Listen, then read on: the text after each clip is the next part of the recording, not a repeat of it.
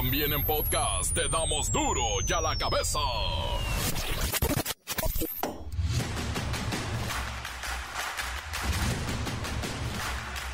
Martes 8 de agosto del 2023. Yo soy Miguel Ángel Fernández. Y esto es duro y a la cabeza.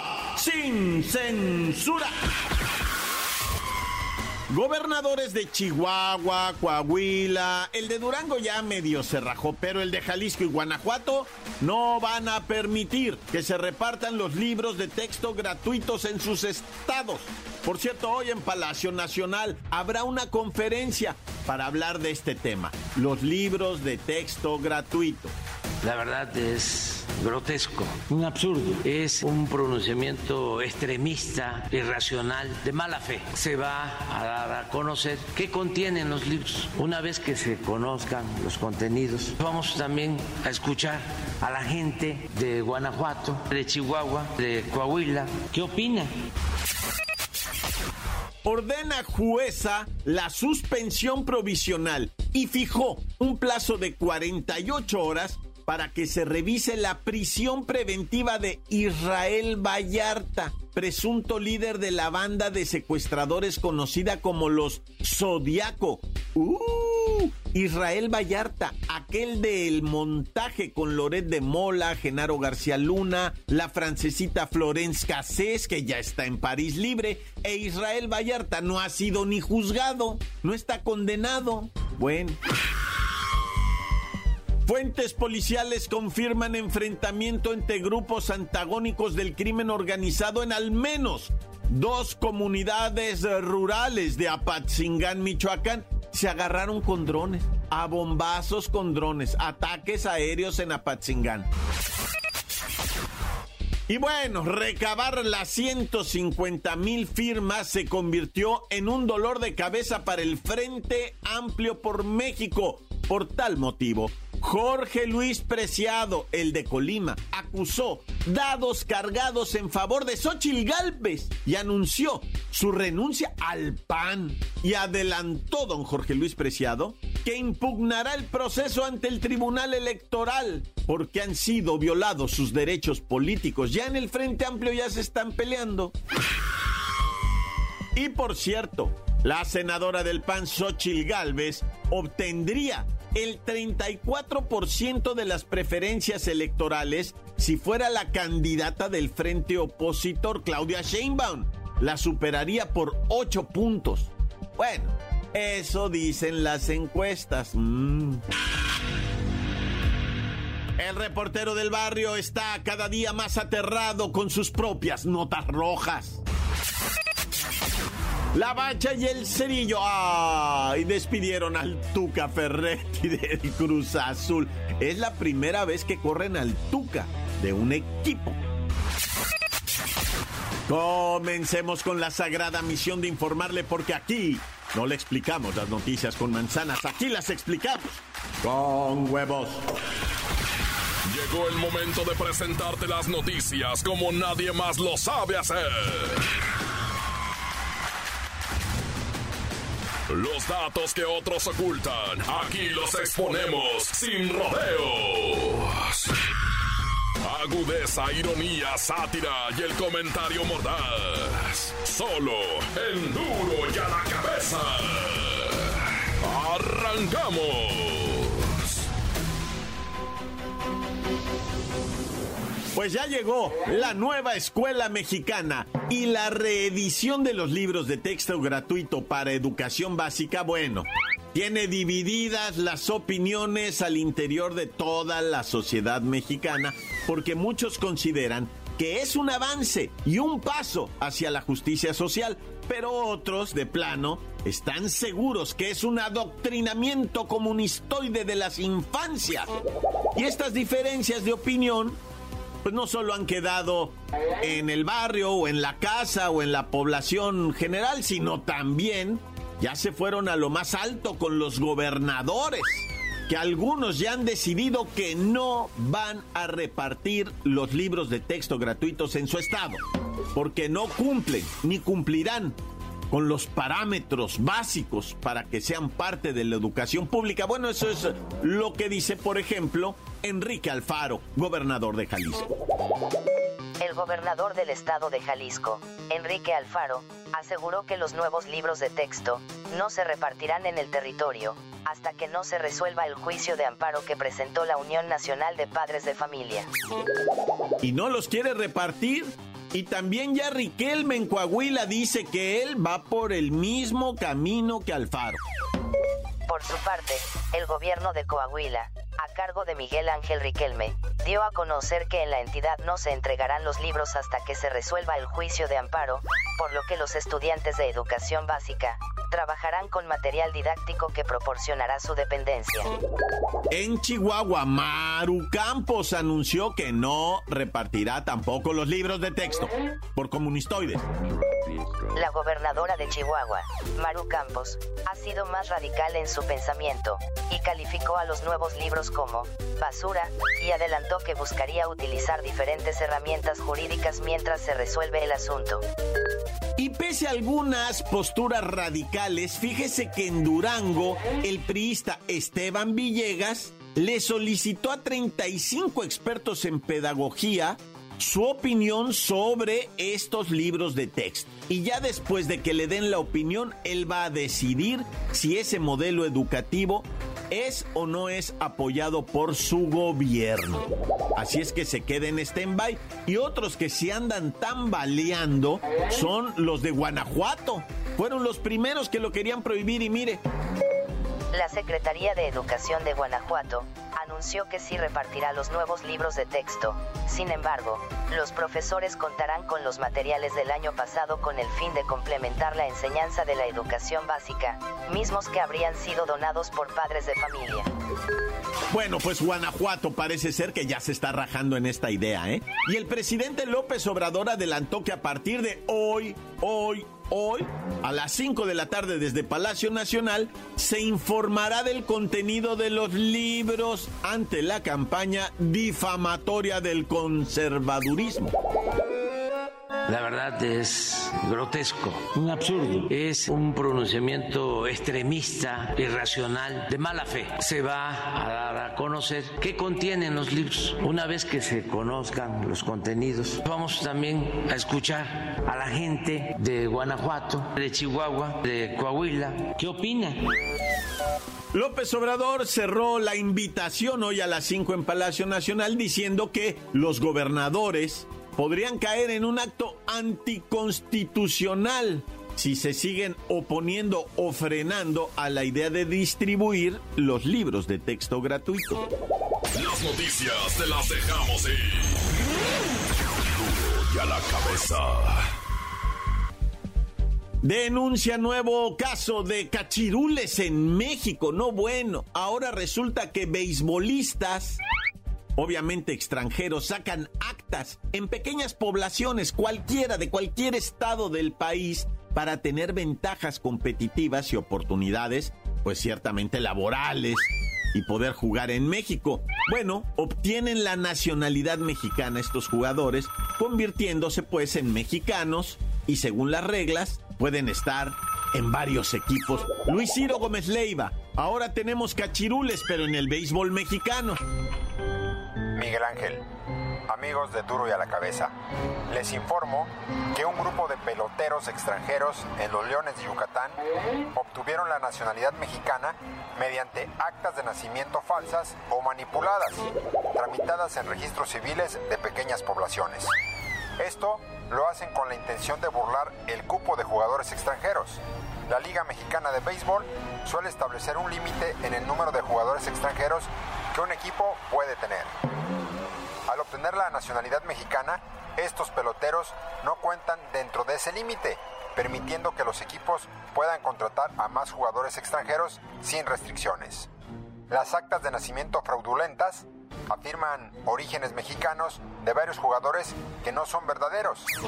La directora del Registro Civil de Sinaloa, Margarita Villescusa, tomó la decisión de anular estas actas y solicitar al Registro Nacional de Población la desactivación de las claves únicas del Registro de Población, CUR, de los jugadores involucrados.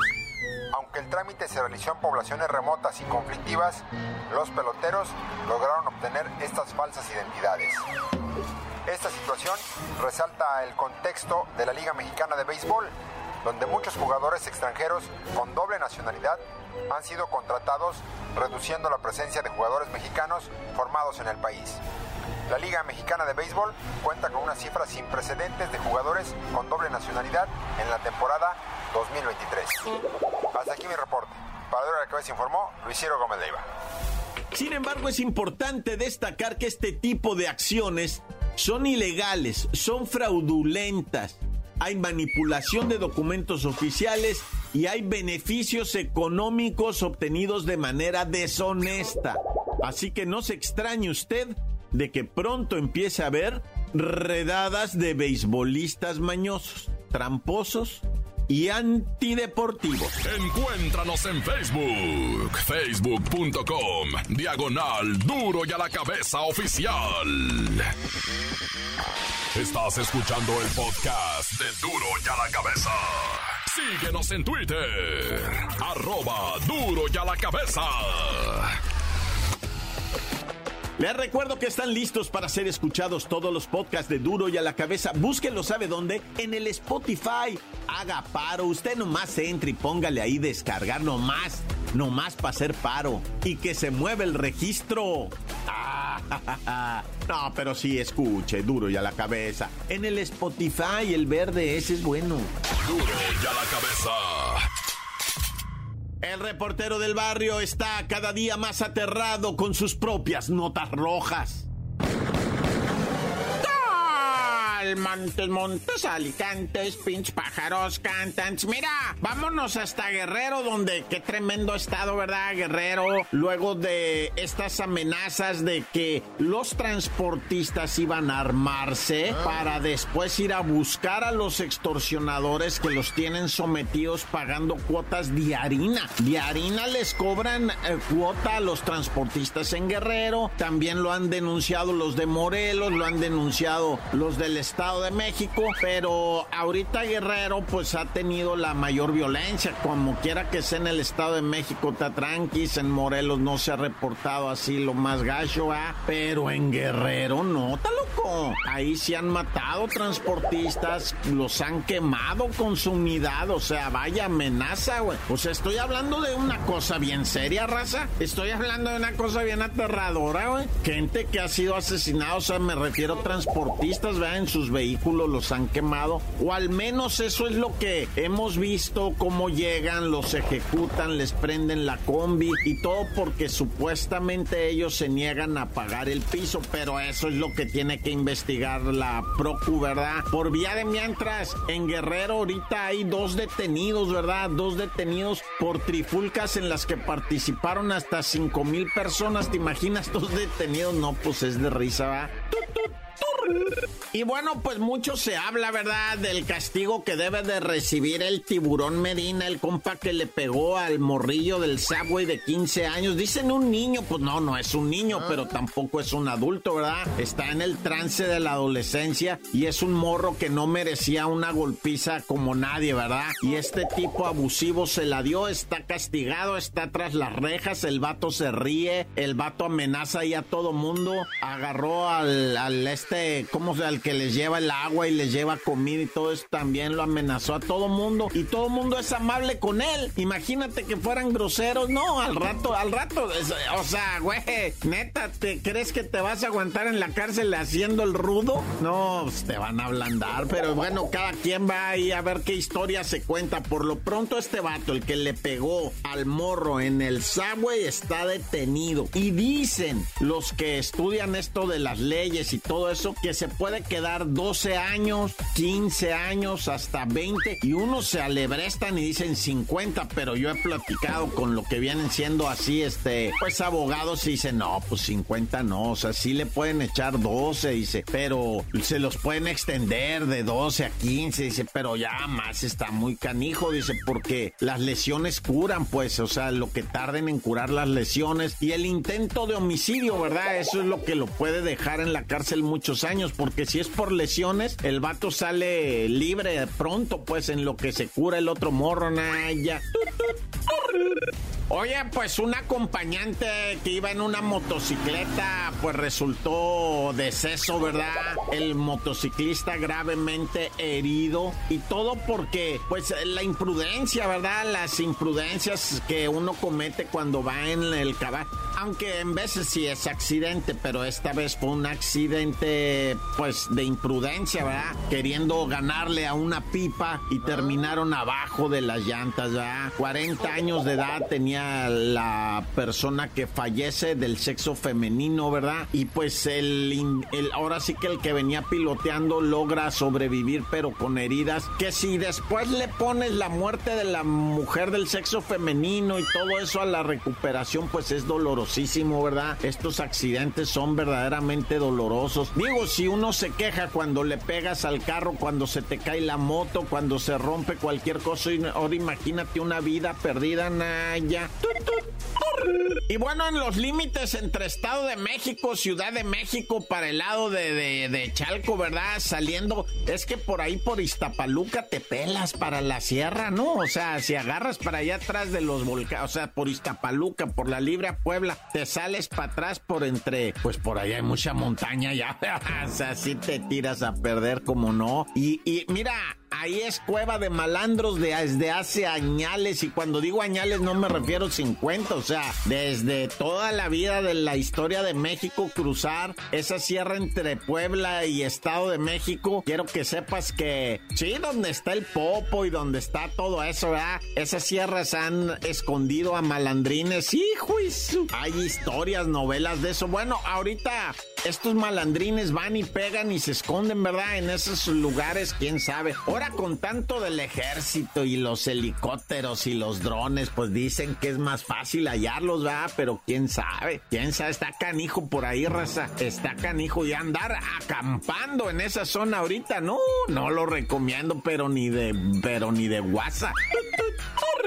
Bueno, detienen a presuntos secuestradores, ¿verdad? Que actuaban en Michoacán, Estado de México, CDMX, incluso llegaron a actuar en Guanajuato, ¿verdad? Dicen estos secuestradores. Una familia, pero lo veían normal. Hay dos morros que tienen ahí 18, 19 años. Uno de ellos es una muchacha de 19, pero pues ellos toda la vida lo vieron normal, pues era lo que se dedicaba a su familia. Ellos desde morritos participaron en esas cosas de saber que tenían en una recámara una persona, güey. Imagínate, a estos los detuvieron en el Estado de México, ¿verdad? Hijo eso, de veras que la gente delincuente, Dios bendito, Dios conmigo y yo con él, sálvame, Dios delante y yo tras de él. Tan tan se acabó corta. La nota que sacude.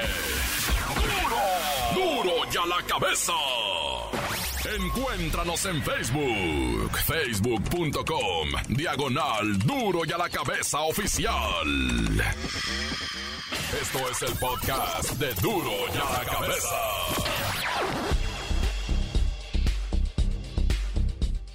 La bacha y el cerillo. ¡Ay! Despidieron al Tuca Ferretti del Cruz Azul. Es la primera vez que corren al Tuca de un equipo. Oye,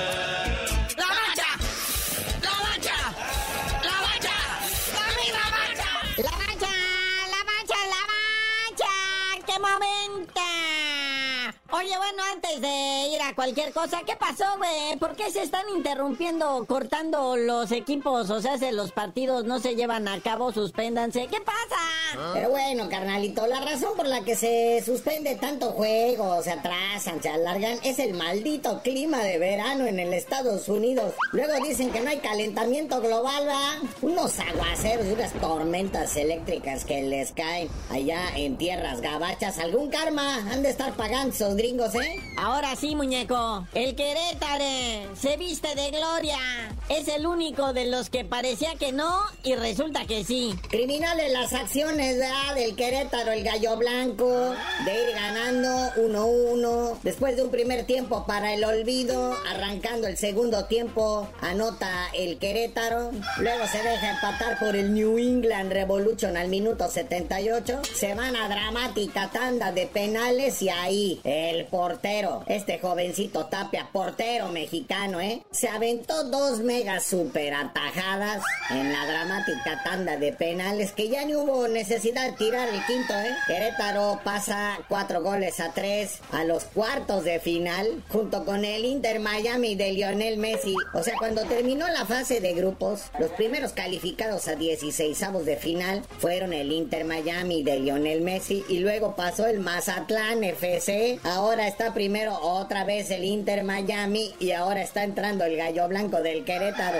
Uno de los equipos ahora sí que, pues no queremos decir más malos de la Liga MX, pero pues siempre están rondando en los últimos lugares, ¿verdad? Recordemos que en el Houston Dynamo pues está el guapísimo del HH Héctor Herrera, futbolista mexicano, pues que ya con su equipo pues queda eliminado. se va de vacaciones, ¿verdad? A descansar unos días antes de reanudar las actividades en la MLS. Y bueno, también se llevó a el Charlotte contra el Dynamo de Houston. Y pues no, finalmente no, mi Houston Dynamo no. Este partido del Charlotte FC y el Houston Dynamo, o sea, aquí el Houston Dynamo sí va en caballo de Hacienda.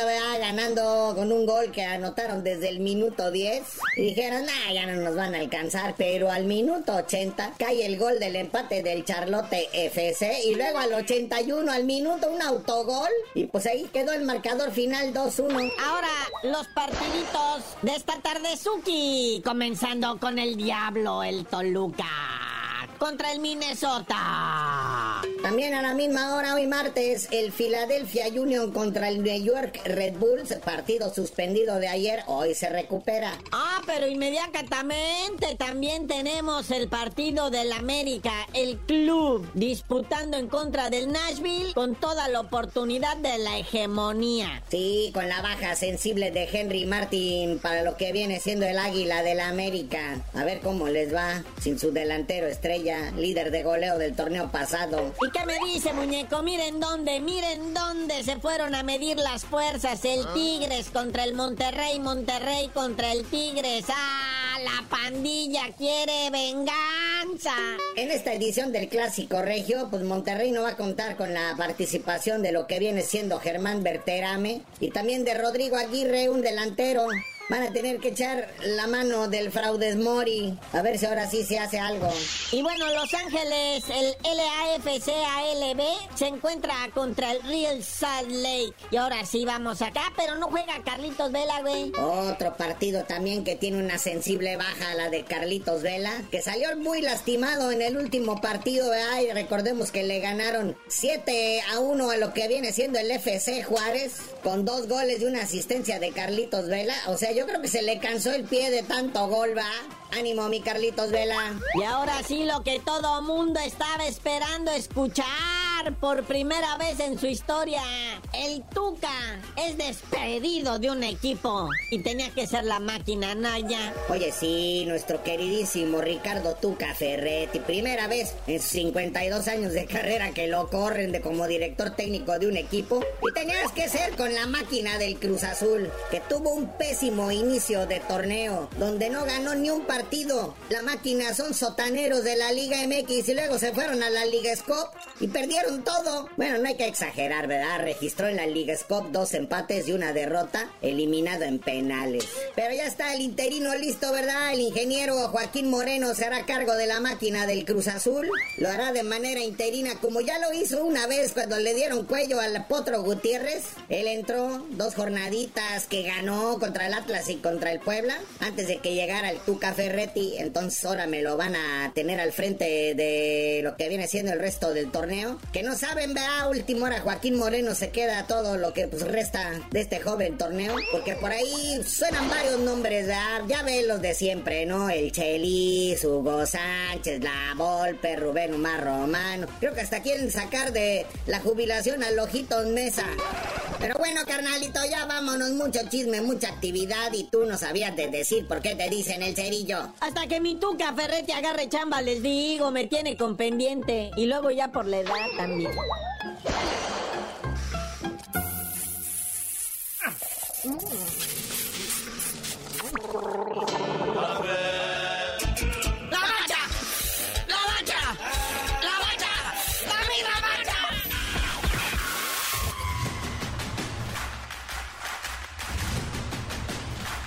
Por ahora hemos terminado, no me queda más que recordarles que en duro y a la cabeza no explicamos las noticias con peras y manzanas, no, aquí las explicamos con huevos.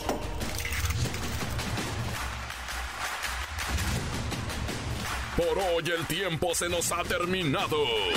Le damos un respiro a la información, pero prometemos regresar para exponerte las noticias como son.